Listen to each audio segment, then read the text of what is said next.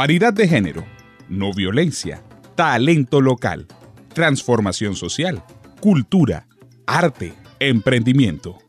Evas y Adanes, el programa radial con perspectiva de género.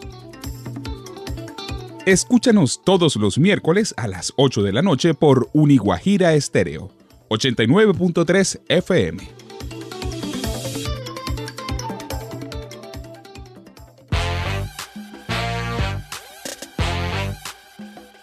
Aquí inicia Evas y Adanes, el programa radial con perspectiva de género, académica y social, espacio donde se promueve la igualdad y la no violencia.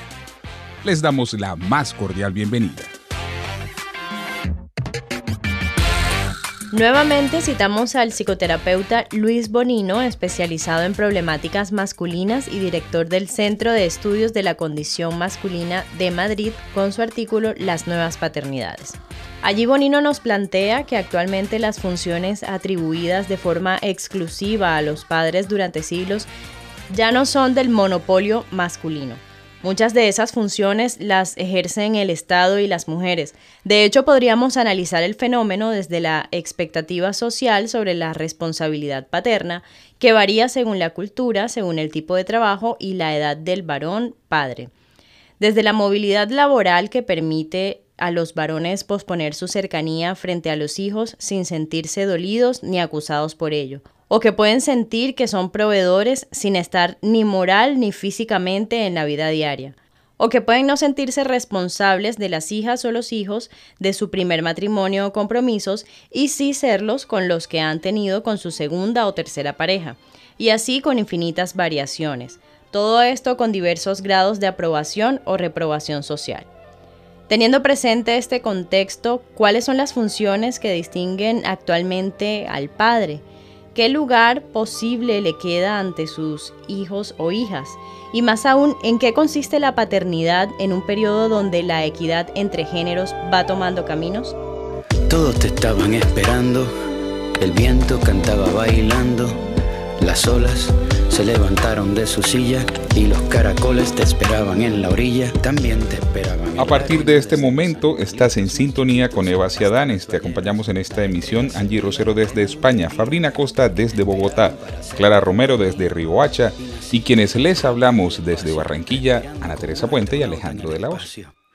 Iniciamos el programa escuchando Milo, un tema musical de la autoría del boricua René Pérez, conocido en su trabajo como solista como Residente, una canción perfecta para el programa de hoy por la forma tan clara y poética en la que un hombre le expresa amor incondicional a su hijo.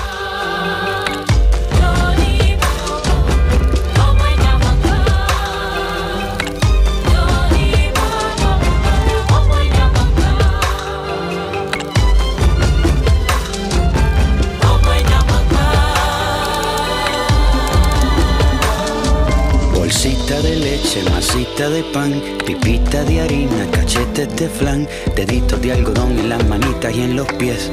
Agua santa que huele a bebé, te ríes y el mundo se siente importante y todos los duendes se vuelven gigantes. Contigo los días son fiesta y haces que la música suene sin orquesta. Te gusta que el viento te sople en la cara, comer con las manos sin usar cuchara, tocar las flores que salen en abril y hablar con los trenes del ferrocarril. En tu propio eje y sin camiseta, te gusta dar vueltas como los planetas, convertirte en carro y también en cohete, jugar el tiempo aunque no hayan juguetes y andar por el pasto sin las zapatillas. Eres amigo de las cosas sencillas, por eso me abrazas y me descongelas y me hace sentir como un globo que vuela. Ahora ya sé por qué escribo, aunque nunca sepa el día ni la hora en la que vivo.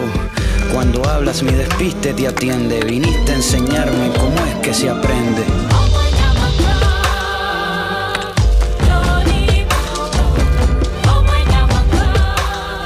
Así suena Eva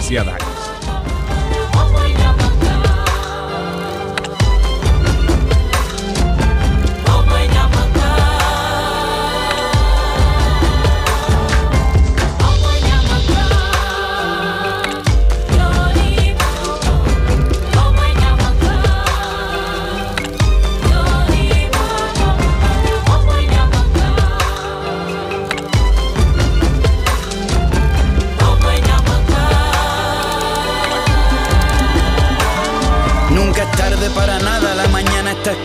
Si te perdiste el tren, puedes llegar caminando. Las oportunidades ahí están pero son como las olas, llegan y se van y aunque seamos de colores diferentes, todos comemos con la boca y masticamos con los dientes. Hay que ser buena gente y agradecido y proteger el árbol para que no se caiga el nido.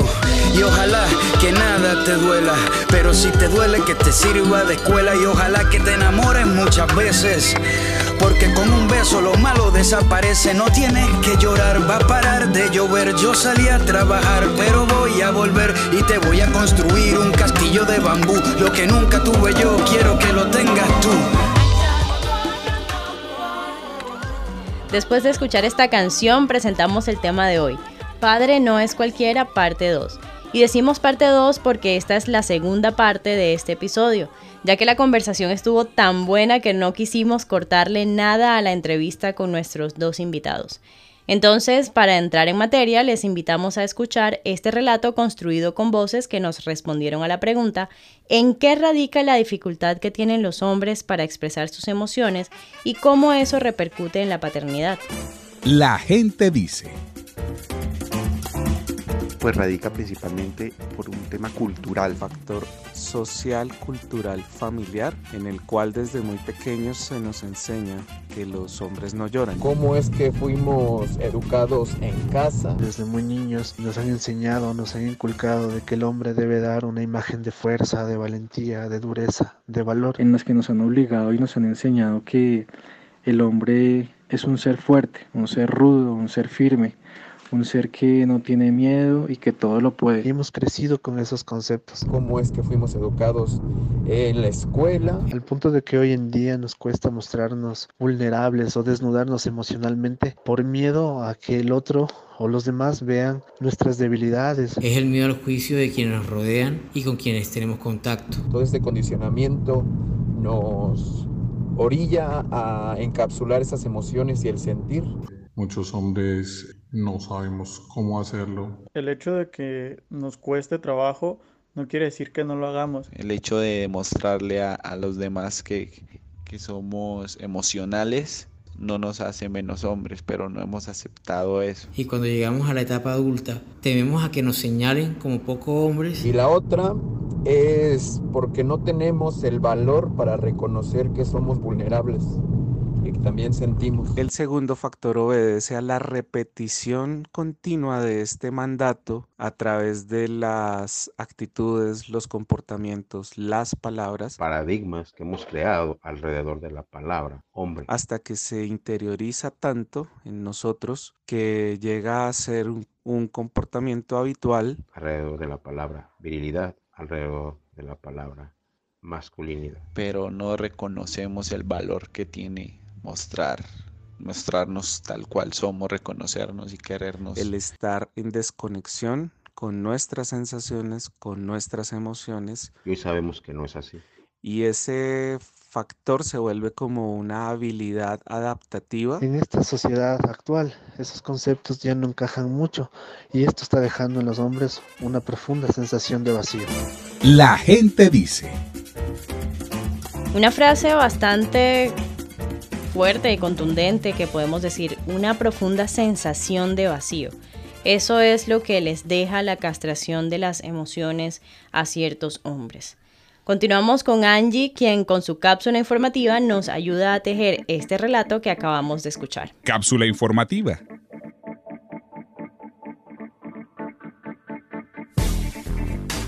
Hola a todos y todas, mi nombre es Angie Rosero y una nueva semana hablando acerca de estos temas, que bueno, casualmente hoy es la segunda semana que hablamos de que cualquiera no es padre. Y precisamente porque ha sido tan enriquecedora la entrevista que como bien saben nos ha tocado dividir el programa en dos partes. El día de hoy me gustaría hablar acerca de esas funciones atribuidas a los padres durante siglos, que ya no son de monopolio masculino, por decirlo de alguna forma. Realmente muchísimas de esas funciones atribuidas las ejerce el Estado y en muchas ocasiones las propias mujeres. ¿Cuáles son entonces las funciones que distinguen actualmente al padre? ¿Qué lugar le queda posible frente a sus hijos e hijas. Y más aún en qué consiste la paternidad en un periodo donde las mujeres tienen igualdad con los varones y pueden precisamente realizar todas esas funciones que de antaño se les adjudicaba solamente a ellos. Es curioso y por eso me gustaría reflexionar acerca de estas preguntas, entender cómo son las nuevas familias, construir la razón, digamos, de ser de esta cápsula informativa. Y precisamente, eh, ¿qué lugar se asignan la cultura y los modelos familiares al padre en relación con sus hijos? Es sin duda que eh, este no es un tema neutral, son muchísimas preguntas y la idea es poder solventarlas un poco a lo largo del programa. Como todas, eh, todo el tema, esto lo hablan hombres, mujeres, madres, padres, y no puede disociarse esta reflexión sobre la propia paternidad y la propia vivencia de ser hijo. Es por eso que la paternidad es imposible hablarla y escucharla eh, si no es desde la propia subjetividad. Cada quien al final nos cuenta su experiencia y es por eso que estos temas pueden ir para largo. Pero bueno, la paternidad sin duda es, un tema multiforme y hay que entender que no está determinada simplemente por la biología, ni que tiene un carácter de natura. Es importante entender que el lugar asignado al padre, sus funciones, el deseo, la responsabilidad de serlo incluso, las vivencias que acompañan su ejercicio, varían como efecto de precisamente las variaciones socioculturales. Y aún en sí, en la misma sociedad, porque todo será distinto en función del sector social, la edad, la clase, la religión. Hay que tener en cuenta por eso que la expectativa social sobre la responsabilidad paterna varía muchísimo según la cultura, según el tipo de trabajo, según la edad que tenga ese varón, ese padre. Y es por eso que hay unos temas, por ejemplo, de la movilidad laboral que permite a los varones posponer esa cercanía frente a sus hijos, el hecho de tener que trabajar por semanas por fuera y luego volver, estar tres, cuatro semanas fuera, venir una, dos semanas. Claro, ese tipo de cosas alejan ese sentimiento, o no el sentimiento, pero sí eh, esa cercanía. Y entonces efectivamente también genera ciertos dolores y sensaciones que perduran con los años. El desempleo, por otra parte, es una función que incentiva el hecho de estar muchísimo más en casa, pero también tiene sus variantes evidentemente negativas. Y así de esta misma forma se puede entender la, paternidad según el contexto social, según la realidad económica de cada familia, como un aspecto multiforme. Y es precisamente la forma en la que se tiene que visionar, porque nunca va a ser igual en ninguna familia, y es por eso tan valioso tener a estas dos personas, a estos dos hombres que eh, ejercen como padres desde su propia perspectiva y desde su propia creencia y conciencia de nueva masculinidad. Mi nombre es Angie Rosero y les dejo con este programa que está espectacular, que está maravilloso, para que puedan y podamos seguir aprendiendo cada día más acerca de estos temas que tanto nos atañen y que tanto nos importan en este momento como sociedad. Mi nombre es Angie Rosero y nos escuchamos hasta la próxima semana. Chao, chao. Cápsula informativa.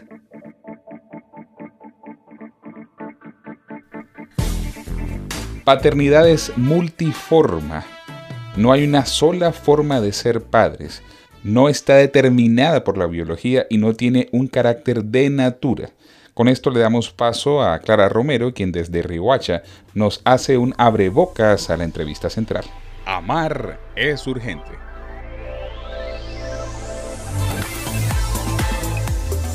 Hola a todos y todas, nuevamente con ustedes. Mi nombre es Clara Romero y esto es Amar es urgente.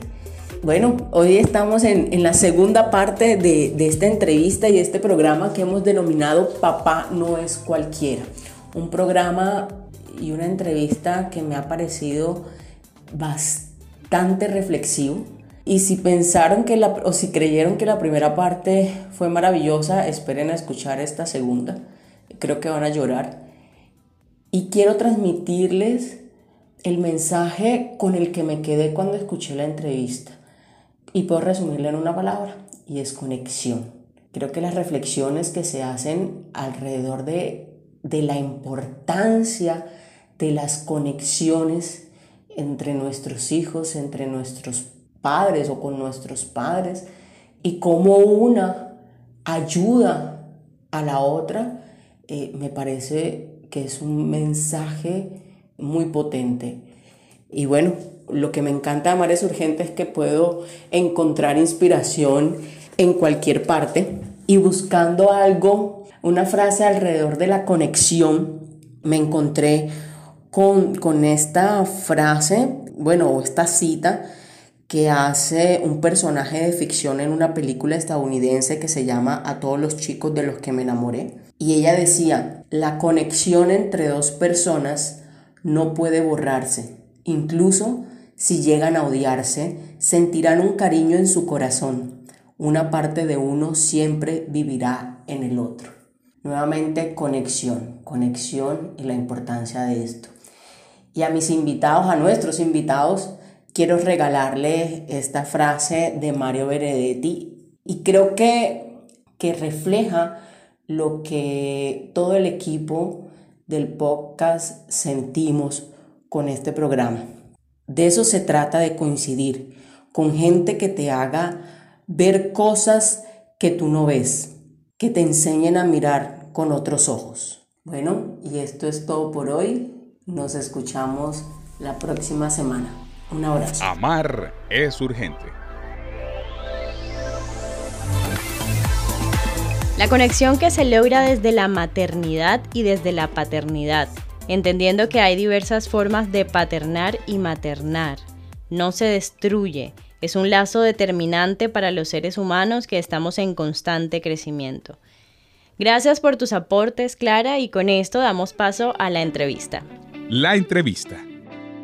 La conversación con ambos me suena mucho a lo que se tiene que hacer para sentar unas bases en la infancia de hoy, precisamente para tener el futuro que realmente nosotros no hemos tenido, ¿sabes?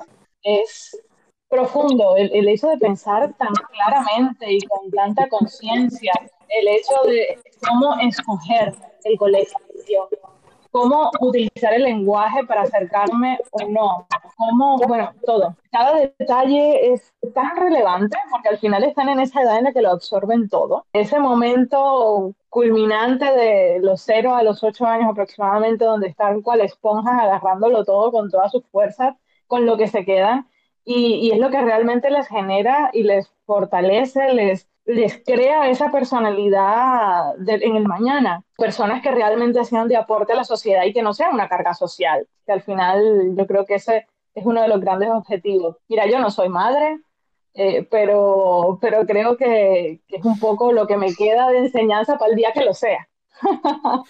Si lo somos, porque también, también hay que hacerse eso, porque yo tampoco soy padre, no lo tengo claro si lo voy a hacer, pero si, si uno llegase a ser padre, tomar, a llegar a tomar esa decisión, entonces es importante pensar en los recuerdos del futuro. Justamente en estos recuerdos del futuro tengo que contarles que voy a buscar la manera de hacerlo más corto posible esta anécdota que de, verdad fue determinante para mí. Yo cumplí 35 años el martes pasado y de verdad esto ha sido como un movimiento que ha sucedido a mi alrededor. El domingo pasado estuvimos en el parque, la Plaza de la Paz, haciendo ejercicio y hubo un evento que, que, de alguna manera me afectó, pero en el fondo me hizo ver una cosa muy bonita y, y me, y traigo esta, este recuerdo justamente por el recuerdo del futuro. Ese día estábamos haciendo ejercicio y, y una mujer eh, en la, el CAI de la Plaza de la Paz, una mujer completamente desnuda, comienza, una mujer negra de trenzas, comienza a dar alaridos diciendo que le devuelvan su plata. El punto es que había cuatro policías alrededor de ella y esos cuatro policías, uno de ellos la prende por el pelo y la tira al suelo. Cuando yo observo eso, enseguida me abalanzo al tipo y bueno, y salieron de mí un montón de cosas, ¿no? Discutimos, en fin, se tomaron videos. Lo bonito que me queda de todo este evento es reflexionar. Yo estoy haciendo un diplomado en masculinidades en sede social y ayer en clase, en, pleno, en plena clase en el diplomado, surgió el tema, porque justamente estamos en el capítulo de masculinidades una de las preguntas decía, ¿cuál ha sido el cambio en ti? Claro, yo hace cuatro años hubiera presenciado un evento de esto y estoy seguro que hubiera saltado y hubiera reaccionado de la misma manera, pero no hubiera utilizado los mismos argumentos para decirle al policía, agente, con dignidad, no tienes que tratarla de esa manera. El asunto es que A propósito de esas anécdotas que, que, traigo a colación, a propósito de estos temas que nos mueven, Guillermo y Víctor, cuéntenos alguna anécdota significativa para el cambio de sus paradigmas machistas que han tenido desde su rol de padres comprometidos integralmente con la formación de sus hijos, en el caso de Guillermo y en el caso de Víctor, ¿qué representa este mensaje para ustedes? ¿Qué representa este cambio? Y lo digo puntualmente por algo. Mi camino hacia, esta, hacia estas nuevas masculinidades, yo lo he tomado desde el feminismo ¿Cómo han llegado ustedes a esos caminos? ¿Cuáles son las anécdotas que han alimentado ese aprendizaje? En mi familia, pues mi abuela es una cocinera maravillosa y, delicioso y, y, una sazón que nada más tiene en las manos de ella, pero la cocina era un terreno prohibido para mí, porque los niños no entran a la cocina. Claro, siempre fui comelón, goloso, y me encantaba la cocina, el rito que hay alrededor de la, de, la cocina, de preparar el alimento, de brindar y todo lo que se genera alrededor del tema, pero eso para mí siempre fue negado. Y obviamente pues yo crecí, como les comentaba al principio, pero siempre tuve eso ahí y terminé estudiando cocina también. Y la estudié y, y, me gusta y es parte de, ese reconocer, de ese identificar y cómo le doy la vuelta al tema y, y hacer lo propio. Al punto de que Hoy mi hijo tiene 12 años, pero es emprendedor desde los 6 años y desde los 6 años es emprendedor con un negocio de postres metido completamente en la cocina y cocina conmigo. Y es un niño que desde los 6 años montó su empresa, hoy a los 12 la mantiene, fue parte de, todo un proceso pedagógico alrededor de, de la escritura y del conocimiento matemático y del conocimiento financiero, porque él no le gustaba escribir, pero apenas empezó a vender sus postres, a cocinarlos y a hacer la lista de sus clientes, la lista de los ingredientes, eso sí lo escribía. Finalmente, la apropiación del conocimiento se dio desde lo que él le gusta y lo motiva, y él, el mismo ejercicio de la plana, la plana la hacía escribiendo lo que le interesaba y lo que le gustaba y luego asimismo suma, resta, divide y, empezó todo un proceso pedagógico alrededor de la lectura, la escritura y la matemática desde el emprendimiento, pero alrededor de algo que nos unió, que fue la cocina. Hoy mi hijo a sus 12 años se hace un asado que, que, que, nadie se imagina, que un niño de 12 años tenga ese alcance. Y alrededor de un tema que, por ejemplo, para mí fue completamente negado y fue completamente negado desde esa etiqueta de roles de que el niño no se mete a la cocina. Y hoy por hoy es un niño que, que construye conmigo, que disfrutamos y él me dice prueba y él es mi catador y yo le digo prueba, qué quedó, cómo lo mejoramos, cómo lo hacemos mejor la próxima vez.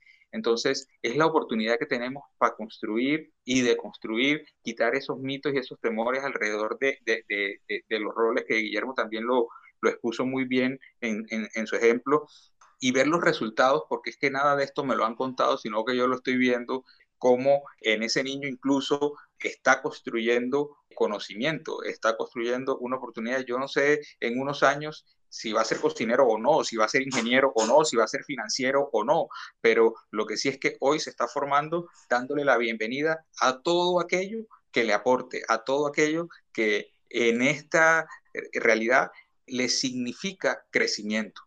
Y en ese momento era un tema de que en la escuela me decían, en el colegio me decían, no es que él no quiere escribir. Yo le dije, así que no quiere escribir, vamos a ver, tata. Y hoy está escribiendo y, escribía, y escribía que la lista de los ingredientes, y escribía la lista de, de, sus clientes y, y, quién le debe y a quién le cobra y todas estas cosas. Finalmente es lograr identificar todo eso y, y lo logró y escribía.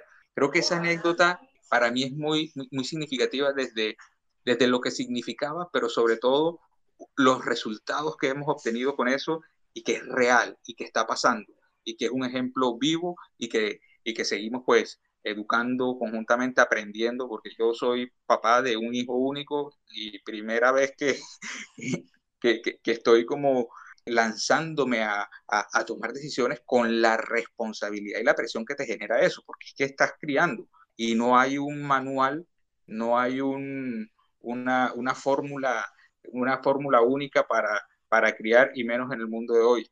Aquí vamos. Y eso lo quería contar desde por dónde voy. A mí, a mí también me sacaron de la cocina. claro, ese es también el, una, la casa, nosotros vivimos en la casa de mi abuela, eh, después pues, de todo lo que pasó con mi papá y la mayoría terminamos en casa de abuela eh, junto con mis tías y ahí nos criamos en el barrio Guapuna, ahí cerca donde, eh, cerca la vecina aquí, Fabrina, y nosotros ahí voy a recoger algo sobre el tema de lo mío, pero también tiene que ver con la experiencia con mis hijas, porque digamos que el proceso no es lineal, tiene unos altibajos bastante densos en la medida en que se va avanzando en el proceso, digamos, en relación con la crianza y el feminismo en relación con, digamos, el despertar o la nueva masculinidad vista de la experiencia propia. Para mí el llanto, las lágrimas, ¿no? Las lágrimas eran prohibidas, llorar es de maricas, los hombres no lloran, ¿no? Y yo era siempre un tipo, un muchacho bastante llorón. ¿no? Luego aprendí a llorar a través de la palabra. Y lo hice a través de la palabra con, con el grupo El Solar, escribiendo poesía y literatura en, en La Guajira. Eh, ahí junto a Linda Antonella, junto a Limedes Castillo, junto a los que hoy son como un grupo, Gustavo Maceas, eh, Soleil, que son un grupo de literatos muy, muy reconocidos hoy en La Guajira. Y yo ahí aprendí a llorar, sin que me vieran las lágrimas. Ahora lloro con más calma, ¿no? Mi, compañera me decía hoy, precisamente, que estamos hablando aquí, ella me decía que si alguna me hizo una pregunta de qué cosas no sabe la gente que yo de pronto podía decir de ella. Y yo después le pregunté, ¿y tú qué, cuál sería la mía? ¿no? Entonces me decía, no, que tú lloras viendo películas. sí, yo sigo llorando viendo películas, o sea, yo me lagrimeo mis, mis películas. Y digamos, lo otro que quería decir en relación con el tiempo de ahora, eh, tiene que ver sobre el tiempo, un poco sobre la experiencia con mis hijas. Y es que mientras Víctor y la relación con el niño se siente más hacia explorar el potencial, a mí me toca en la retaguardia enseñarle a defenderse. Mira cómo es la clave. O sea, al chico tú lo puedes empujar todo lo que tú quieras. A la niña tiene que recogerla un poco más. Entonces, en la, en la escuela ya la están acosando. Tiene ocho años es un poco más maciza, un poquito grande, ya la han nalgueado dos veces en la escuela, entonces tienes que empezar a enseñar también a cómo defender su cuerpo. Entonces tengo que dedicar el tiempo que podría estar dedicando, yo soy ingeniero ambiental, tengo microscopio en mi casa, eso me lo permite, digamos, las condiciones en las que he ido trabajando acá, tengo mi microscopio, podría estar dedicando ese tiempo que digo a mi hija a diseñarle una clave, una otra, tiro un puñito aquí, un puñito allá, para que se pueda defenderse a alguien, porque yo sí lo digo, estoy impulsando absolutamente una vida no violenta. Prefiero mil veces que me llamen a la escuela porque mi hija le sacó un diente al tipo que la quería violar, a que me llamen a la escuela porque a mi hija la violaron en un salón de clase. Y esto puede ser muy Suecia, aquí ha pasado. Entonces, digamos que estar siempre bajo la presión de todos esos privilegios que estructuralmente le dan gabelas al macho para acosar, para violar, Oye, que son 110 que en Colombia hoy están llamando en este momento, mientras hablamos, que están llamando y diciendo, me están golpeando, me están acosando, me han violado. Oye, que son más de 110 al día, que son más de 58 que son asesinados en menos de dos meses, que se cometen feminicidio. Y ahí es donde uno encuentra, digamos, ese, digamos, ese dolor que lo hace uno pensar que si bien uno creció con todos esos códigos de honores de macho, todavía estoy en proceso de poder romper con esos códigos de honor, de poder buscar en la institucionalidad. Entonces, claro, cuando a mi hija la acosaron, pues yo informé a la escuela y hablé con mi compañera, hicimos una carta al rector y le dijimos a la, a la escuela que es necesario profundizar en estos temas, ¿no? Claro, aquí también hay dificultades y cuando se trata de las niñas siempre es que hay mucha algarabía, es que ella, eso no fue así, o se trata de reducir y se utilizan todas las técnicas de dominación posible para disminuir el grado, digamos, del problema, que el problema es estructural hasta en la escuela, porque las mujeres adultas del feminismo de los 70 o el feminismo de los 80, cuando se le habla en estos momentos, entonces como, bueno, pero es que son niñas, ¿no? Y los niños juegan así. Entonces a veces sí, le van a tocar una teta y le van a tocar un culo, sí, pero eso no es mayor problema. No se trata de que haya una estructura ultra mega patriarcal. Aquí trabajamos con equidad de género. Es lo que hemos tenido que escuchar a veces. Y claro, se trata siempre de incomodar. Incomodar hasta el cansancio. En la sociedad que sea. En la sociedad que sea. No como me decía un amigo mío en La Guajira, ¿no? Ingeniero también. Ah, es que tú te quejas mucho tú ya tienes, tienes un empleo bueno, el empleador es tranquilo. Yo le compadre, y, y si se puede tener mejores condiciones, pues se pelea por mejores condiciones. No voy a pensar en la idea de que es que me comí dos o me comí tres o es que allá solamente hay contratos laborales por cuatro meses. Sí, otro contrato indefinido. Sí, sí, es lo mínimo. Y yo aquí no estoy regalando, yo estoy, le estoy generando riqueza al dueño de la empresa. Si es que cobran por lo que yo hago la hora como eh, 400 mil o 500 mil pesos la hora, ¿cuál es el problema que yo quiera algo, una mejor tabada de eso? La dignidad con la que también se disputa mejores condiciones para la humanidad. Empieza por nosotros y por la casa. Y eso es el tema de poder en cualquier instante o momento transmitirle eso también, de esa inconformidad que tiene que estar a la hora de defender, que mis hijas se defiendan a sí mismas, pero que también tengan la confianza a contarme. Porque como soy, y como hablo aquí, no, la gente va a creer que yo estoy peleando y eso, mi mujer va a creer que estoy peleando aquí. Como hablo y como soy, entonces la gente cree que no, pues este man está imputado y así no se puede.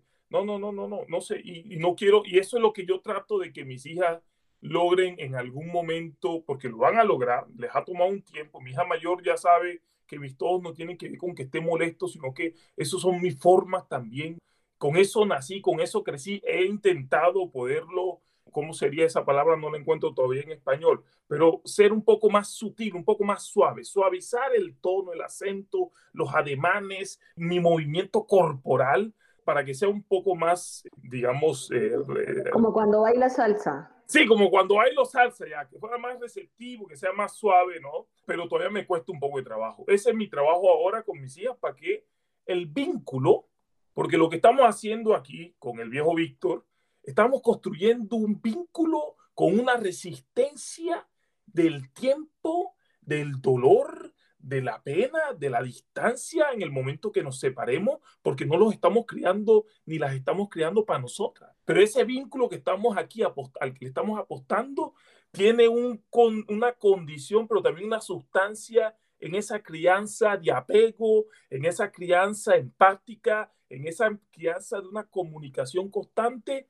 que, que es el amor. Y en ese amor, pues el tiempo, yo, mis hijas, yo aspiro poder tener esa confianza en su adolescencia y con todo lo que en el trasegar de la vida llega con uno. Y que en eso uno, digamos, está aquí también como parte de esa guía constante que se convierte en los amigos. Mira que aquí, aquí como todo es con estadística, uno sabe aquí que menos del 5% de los padres son los contactos con los niños y con las niñas a la hora de pensar en los conflictos y una sociedad que se suicida constantemente porque no encuentra vías ni canalizan todas las frustraciones, una sociedad que ha roto con esa forma de comunicar su frustración o sus problemas.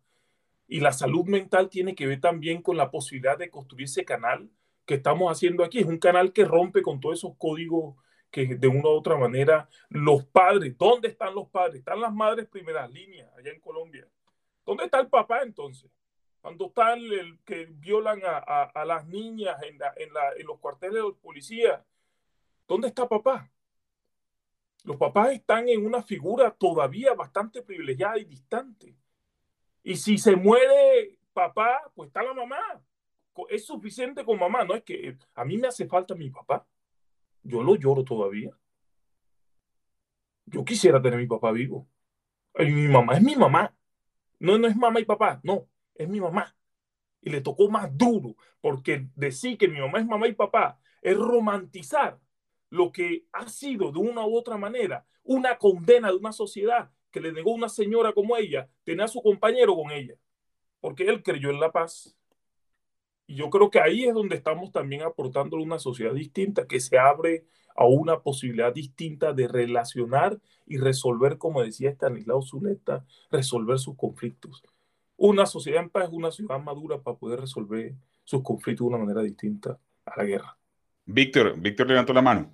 Es que yo quería jalar de esa pitica que dio Guillermo ahí. Y es que frente a ese decir es que los hijos son de sus madres. Y te lo digo yo que, que crecí en un hogar donde estuvo era la mamá y la abuela. Pero además, además el tema de papá es cualquiera, que todo eso se va diciendo y se va asumiendo y esa generación de vínculo al papá nos cuesta algo más. Entre otras cosas por el vínculo natural y fisiológico de que el niño está en, en el vientre nueve meses y, nace, entonces hay un vínculo natural fisiológico entre mamá e hijo y esa conexión que es natural, es de, es de cómo fuimos creados. Entonces, ¿cómo generamos además ese vínculo papá y ese ser que nace? De estar presente, de estar presente hasta con los olores, es decir, yo en mi mundo corporativo, que siempre he estado trabajando y viajando y todas estas cosas, los sentidos eran mi forma de vínculo y echarle la camisa con el perfume de, de papá y que papá huele rico, papá huele rico para generar ese vínculo desde los sentidos, desde el olor y que el olor uno siempre lo recuerda y me iba de viaje y quedaba la camisa de Víctor con el olor a Víctor en la cuna de Samuel para que siempre y siempre recordándole, diciéndole a Samuel, ¿a qué huele papá? A rico.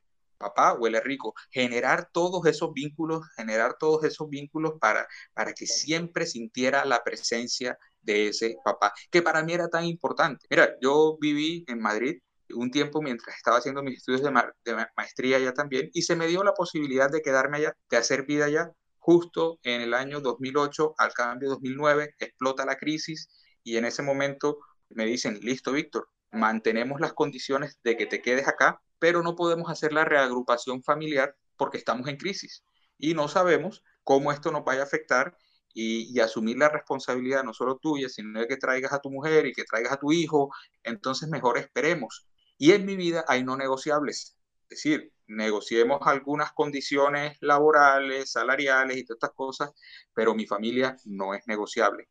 Y menos aún que era mi hijo, en su primer año, donde yo tenía esas claridades de generación de ese vínculo y de ese, de ese afecto de, de, que mi hijo creciera muy de cerca con su papá y que yo no estaba dispuesto a perderme ese primer año de mi hijo. Y en ese momento, pues yo lo que le dije, ante todas esas oportunidades de hacer una vida, de hacer una, de construir una historia en Europa, le dije, ¿sabes qué? Yo me regreso a Colombia, me regreso a mi país, yo vine aquí a estudiar, ya terminé de estudiar, quise aprovechar esta oportunidad, pero yo quiero es, ser un buen papá, yo quiero es estar y vivir con mi hijo y si ellos no pueden estar aquí conmigo, pues nada, yo estoy allá con ellos. A partir de ahí, fin del dilema, teniendo claro cuáles son esos no negociables en mí, que mi familia es un no negociable, mi vínculo con mi hijo es un no negociable y en ese momento, listo, adiós, con todos los temores, porque es regresarte nuevamente a tu país en las condiciones de tu país y entonces todo lo que eh, los temores que te llegan. Y ahora cuando te fuiste eras soltero, pero ya llegas casado, con hijo y hacerle frente a todas esas responsabilidades y todas estas cosas y sin un empleo, todos los miedos que surgen ahí, pero con la certeza de que de cuáles son esos no negociables y esos vínculos que quieres construir y que son prenda de garantía a lo que tú quieres lograr. Siendo fiel a tus principios, la vida te sonríe, la vida te responde. Así que, para adelante. Quería eh, agradecerle a Guillermo ese, esa generación de vínculo y, era la pitica que quería tirar porque es necesario. El viernes, Santos hizo las declaraciones acerca de, bueno, de, su tema de, cuando era ministro de Defensa, tal, en la Comisión de la Verdad. Y yo estaba viendo las declaraciones y estaba con Aitor. Y Aitor, cuando eh, Santos empezó a hablar acerca de todos los hijos que le hemos arrebatado a sus madres, a las madres de Suárez, y hablaba de las madres, las madres, las madres, y él viene y me sale, y los padres que han perdido a los hijos. Y entonces tenemos como sociedad tan arraigado el tema de que los hijos son de las madres y de que papá es cualquiera, papá, mamá es una, el padre te lo encuentras a la vuelta de la esquina. Muchas veces en mi vida yo escuché ese mismo comentario, pero muchas, o sea, demasiadas, creo yo. Y es eso que como lo tenemos como aquí en la frente, como marcado como sociedad, y es momento de, de dejar, de decir basta ya, de dejar de pensar en que estas cosas son así.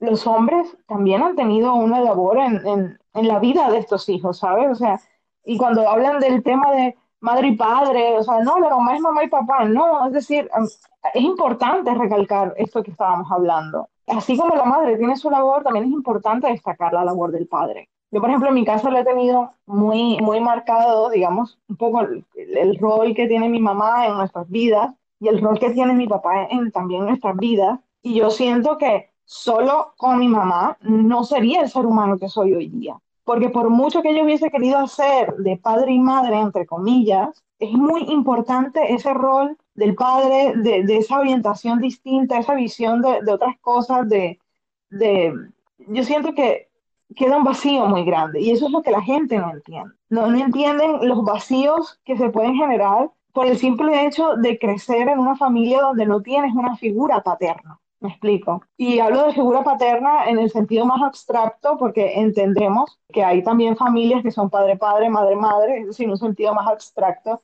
de, del concepto. Entonces yo creo que es importante también por eso este tipo de espacios que generamos aquí, donde a lo mejor cientos, miles de personas nos están escuchando y empiezan también a reflexionar que hay esos aspectos que pasan desapercibidos en la cotidianidad. Porque como nos hemos criado así, porque como estamos en el contexto que estamos diariamente, nos olvidamos y creemos que eso es lo que tiene que ser normal y hay que romper esos esquemas. Era, era el mensaje que quería dar. Un poco mi cápsula, ¿no? Un poco la cápsula del día de hoy.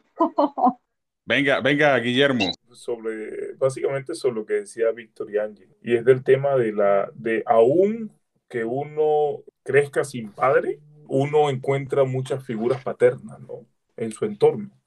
Ahora, lo que quiero decir es que la figura de, de, la paternidad también puede ser entendida como un ejercicio colectivo de la paternidad. O sea, donde los tíos, los abuelos, los hombres del barrio, o sea, los referentes masculinos del barrio, por ejemplo, que fueron viejos muy, muy sensibles.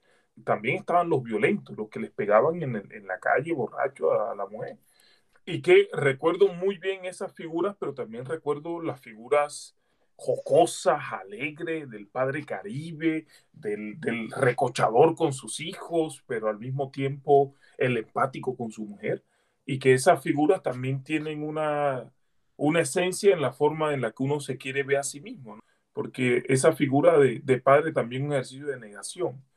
Eh, hay cosas de mi padre que yo nunca sería, y en la medida en que niego esa forma de ser, eh, casi que rompo con, con esa ontología, epistemología del hombre macho, me permite construir eso otro que yo creo es lo nuevo, ¿no? O la nueva masculinidad, si queremos llamar así, o una contramasculinidad, porque es contraria a la masculinidad que se nos enseña en el territorio. Pero sabes que muy unido a eso, y es que cuando ya uno se hace papá, el significado también cambia, que es que en mi caso, pues mi papá siempre estuvo, decir, mi papá lo que pasa es que era que estaba separado de mi mamá, pero ahí estaba.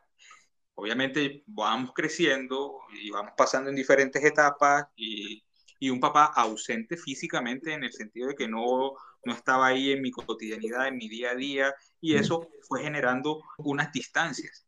Sin embargo, en el momento en el que yo me volví papá, en el momento en el que ya yo estoy construyendo ese vínculo con mi hijo, yo empecé a echar para atrás y yo decía, yo estos espacios tengo es que recuperarlos, porque entonces, ven acá como así, Samuel, Samuel se puede hacer una idea de que cómo es mi relacionamiento con mi papá y este man con el suyo ni se ve, ni se habla, ni, ni se nada. Y hemos empezado una carrera frente a la recuperación de ese tiempo de ausencia donde no estaba, donde tal, y tú tienes que ver hoy cómo es esa relación abuelo-nieto, papá, hijo, esa triada entre los tres. Eh, ya mi papá desde la semana pasada me estaba anunciando que llega a Barranquilla para unos exámenes médicos y yo hoy a las ocho y media de la mañana estaba preguntándole y escribiéndole eh, a qué horas llegas, pa.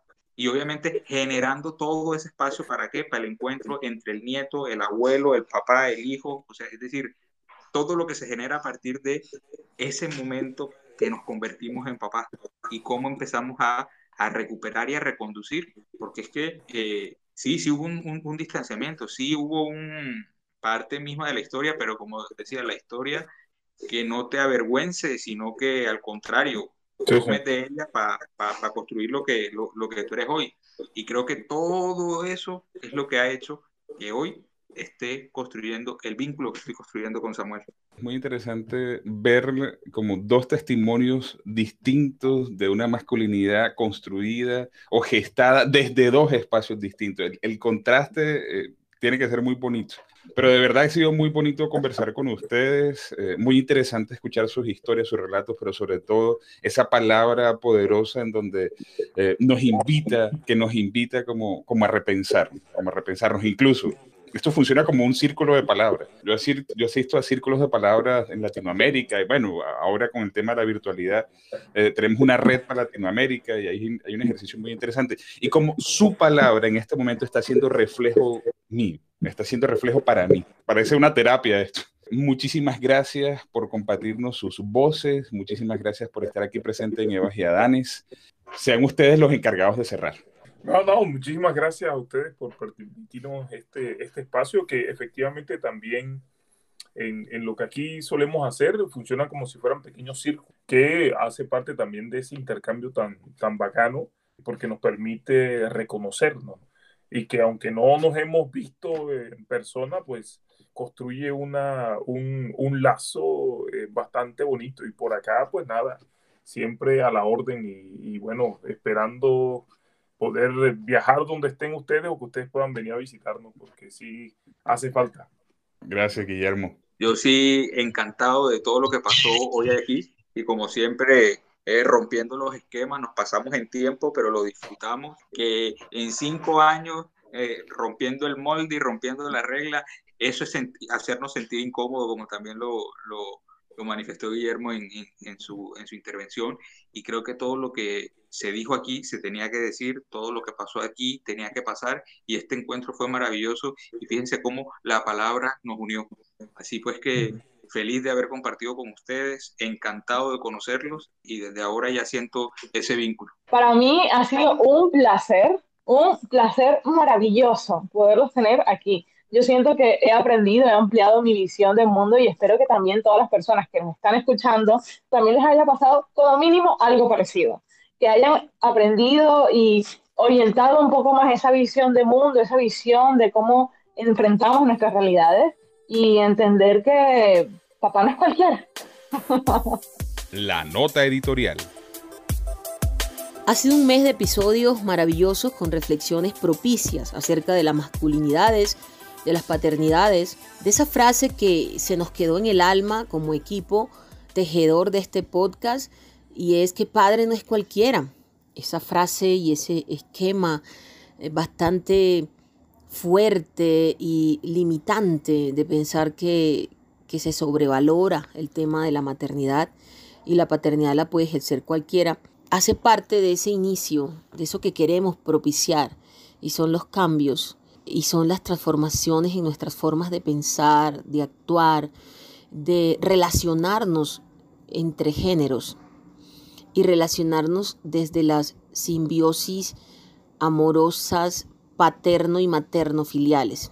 Escuchar a Víctor y Guillermo es simplemente la esperanza de saber que hay un equipo de hombres que está despertando a sanarse, a sanarse, a liberarse y a, y a caminar y a transitar por autopistas de libertades libertades psicoemocionales, libertades humanizadas. Yo estoy feliz, este mes hemos logrado unos episodios maravillosos, estamos logrando un foro maravilloso en su primera versión como lo es Masculinidades Tejedoras de Nuevas Realidades, desmitificando el patriarcado, donde estarán Víctor y Guillermo, Marco, Freddy y Keiner compartiéndonos desde la literatura, la danza, el emprendimiento social, la paternidad, ese despertar.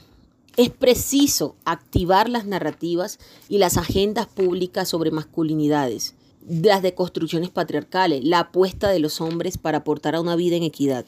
Es preciso hablar, que no nos dé miedo como sociedad, darle voz a temas que han sido silenciados, a temas como la paternidad, a temas como la inclusión, como la igualdad de derechos, como la perspectiva de género. Esto no es un tema de mujer a mujer, esto es un tema de mujer a hombres, de hombres a diversidades sexuales, de diversidades sexuales a mujeres. Es de todos y todas. ¿Quién? ¿Quién no ha sido víctima de las violencias basadas en género? Es fundamental entonces que se comience a percibir el tema de la inequidad y la igualdad de género como un asunto público, es decir, un problema político y cultural. Es pertinente que se implementen políticas públicas, que desde la triada academia, iniciativas sociales, y desde la institucionalidad se unan nos unamos para que esa agenda pública logre procesos de desmitificación de paradigmas patriarcales. Por eso celebro mucho estos podcasts, estos episodios, los productos que hemos publicado en Eva Yadanes durante este mes, porque definitivamente cambiar, transformarnos es urgente. Sanar herencias machistas, hombres y mujeres, hacer pactos de amor y sin miedo atrevernos a desaprender y a reinventarnos. Papá no es cualquiera, claro, papá no es cualquiera, pero sobre todo mujeres y hombres debemos iniciar un camino, una transición a la transformación, a desmitificar el patriarcado en nuestras vidas. Celebro esto, vamos a seguir polinizando al mundo, amar es urgente, transformando es urgente, mostrar estas masculinidades que no niegan la realidad cruda que tenemos. Hay una realidad cruda de violencias, de feminicidios.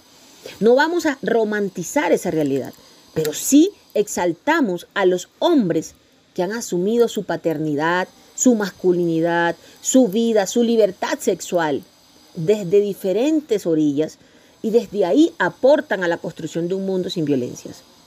Es esperanzador y en Evas y Adanes tejemos todas las opciones de nuevas realidades. Creemos en la transformación y no la esperamos, la propiciamos. Conéctate con nosotros. Participa de nuestro tema del día a través de las redes sociales. Síguenos en Instagram y Twitter como arroba evasiadanes y en Facebook como Evas Adanes. Todos te estaban esperando, el viento cantaba bailando. Me quedo con la siguiente idea de Fabrina. Hay un equipo de hombres que está caminando hacia la sanación, que se está liberando de las cargas y las ataduras de un sistema patriarcal impositivo, lo que permite un tránsito hacia las libertades. Gracias por tu reflexión, Fabrina. Y en nuestros anuncios semanales les contamos que este jueves 24 de junio de 5 de la tarde a 6 y media desarrollaremos el foro virtual Masculinidades Tejedoras de Nuevas Realidades, desmitificando al patriarcado. Este es el primer foro que organiza la Asociación Eva Ciadanes dedicado a las masculinidades. Nos despedimos escuchando nuevamente el tema con el que iniciamos, Milo de Residente. Avancemos sin distinción de sexo, raza, edades y condición por un mundo en el que todas y todos cabemos. Agradecemos a nuestro equipo de Eva Ciadanes, programa radial, Angie Rosero, Fabrina Acosta, Clara Romero y nos despedimos por hoy quienes les hablamos, Ana Teresa Puente y Alejandro de la Hoz. Nos escuchamos el próximo miércoles. Deditos de algodón en las manitas y en los pies.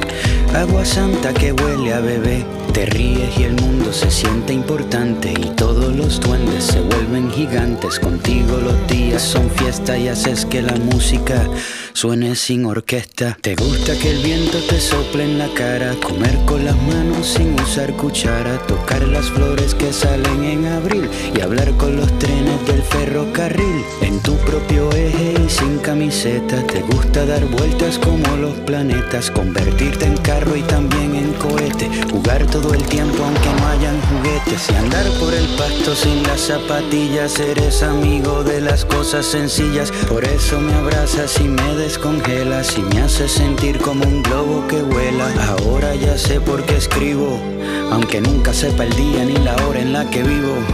Cuando hablas mi despiste te atiende, viniste a enseñarme cómo es que se aprende.